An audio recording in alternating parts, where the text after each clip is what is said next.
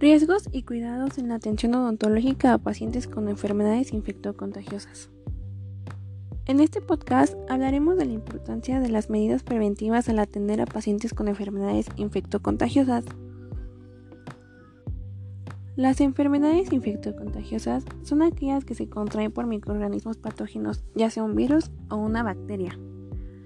Estas se contagian al estar en contacto directo con los pacientes infectados, se pueden contagiar al estar en contacto con secreciones, en transfusiones, saliva y por contacto sexual.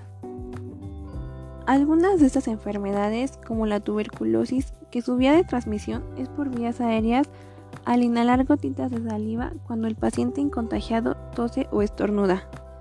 En el caso del VIH, que se puede transmitir por contacto sexual, en transfusiones, el uso de agujas contagiadas, y por vía perinatal cuando el virus se transmite al feto o en la lactancia.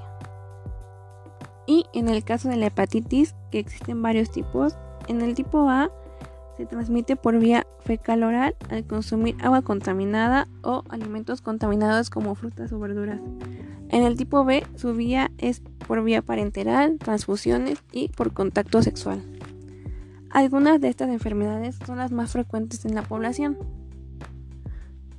Como personal de salud, el odontólogo siempre y con todo paciente debe tener un equipo de protección para atenderlo. Aplicar medidas preventivas reduce la aparición de contagio en un 32%. El odontólogo tiene la obligación y responsabilidad de atender a todo paciente que requiera de sus servicios. Como medidas preventivas, siempre se debe utilizar las barreras de protección, como lo son el uso de la bata, cubrebocas, lentes de protección y guantes. Siempre es muy importante desecharlos y cambiarlos entre paciente y paciente.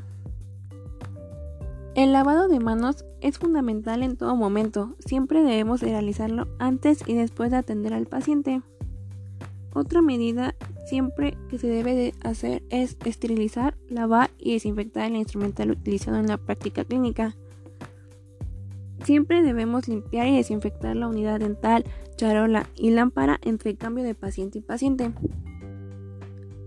Otra medida de prevención es tener aplicadas todas las vacunas, en este caso la vacuna de la hepatitis y la BCG para la tuberculosis. En el caso del VIH, tomar en cuenta la norma 010 que nos habla de la prevención y control del VIH y la atención para el paciente con esta enfermedad. Es importante tener cuidado al manipular instrumental punzocortante y el desecho de las agujas después de haberlas utilizado con este paciente. Si tenemos la sospecha de habernos contagiado, es muy importante acudir al centro de salud más cercano para que nos ayuden a descartar esta posibilidad. Por eso es muy importante que el odontólogo tome todas las medidas de prevención y precaución para evitar algún contagio.